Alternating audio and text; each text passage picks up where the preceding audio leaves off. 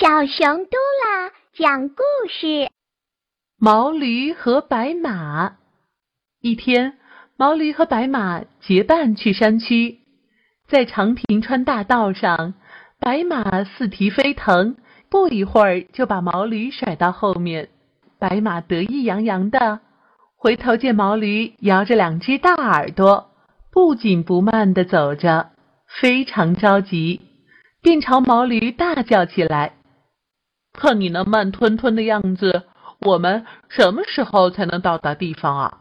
你真是个庸才！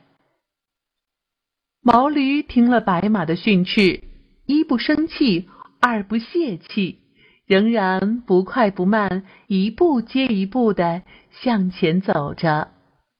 走了很久以后，终于进入了山区。山路啊，变得又陡又窄。崎岖不平，白马走得非常吃力，速度不知不觉的慢了下来，而且一边走一边东倒西歪，险些掉进了山脚下。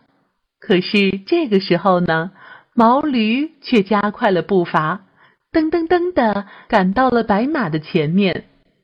白马看着毛驴走起羊肠小路来，这样的轻松，疑惑不解的问。